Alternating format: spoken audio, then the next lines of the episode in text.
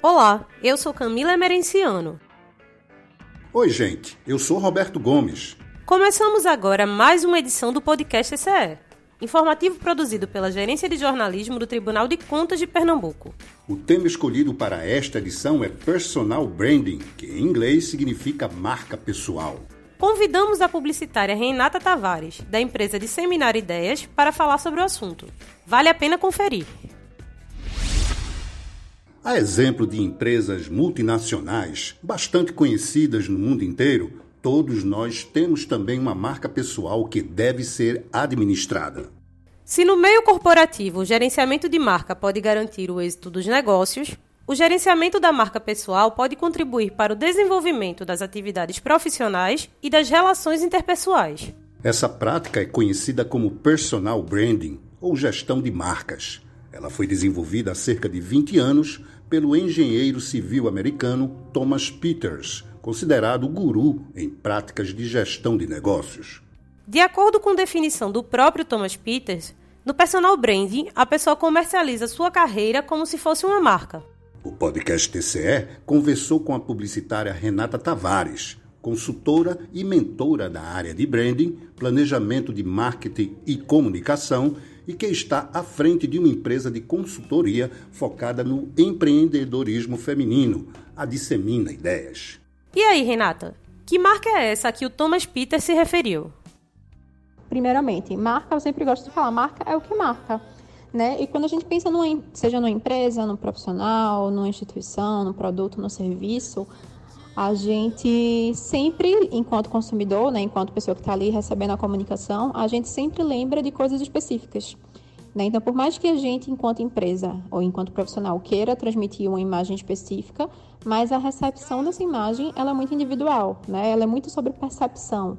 Então, por exemplo, quando eu penso em, em uma marca de biscoito, tô até com fome, uma marca de biscoito, sei lá, um, enfim, uma marca específica, eu, se eu trouxer essa marca para perguntar para pessoas diferentes o que é que elas entendem, né? o, que é que o que é que vem à cabeça delas quando, quando elas pensam nessa marca, ou enfim, uma marca de pessoa, alguma coisa do tipo, cada uma vai me trazer uma coisa diferente. Embora a gente consiga notar pontos semelhantes, pode depender do quanto que essa marca tem um posicionamento coerente, mas cada um tem a sua visão de mundo. Então, quando a gente fala de marca, é justamente sobre isso. Qual é o ponto que marca a vida das pessoas? Seja um ponto em relação ao cheiro, a uma, a uma, memória, uma memória afetiva, a uma, uma, propaganda, a uma roupa, a um tom de voz, né? Cada um enxerga uma marca de uma forma diferente.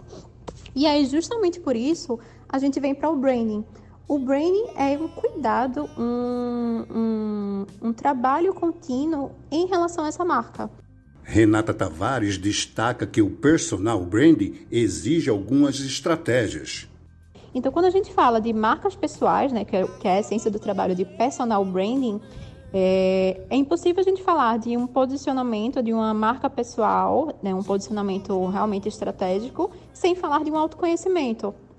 Então, como é que eu escolho, né? Como é que eu, eu penso em me posicionar se eu não sei exatamente como é que as pessoas me veem? Então, eu sempre falo muito, falo e trabalho bastante nos meus processos, esse processo de olhar para dentro do cliente, de olhar para dentro da cliente, para identificar como é que ela se enxerga primeiro, né? O que ela quer que ela se enxerga, quais são as habilidades, qual é essa história dessa pessoa, seja uma, enquanto instituição, enquanto empreendedor, enquanto profissional. E com base nessa visão dela, a gente vai para outras pessoas que têm contato com essa, com essa marca pessoal para identificar como é que elas enxergam essa pessoa.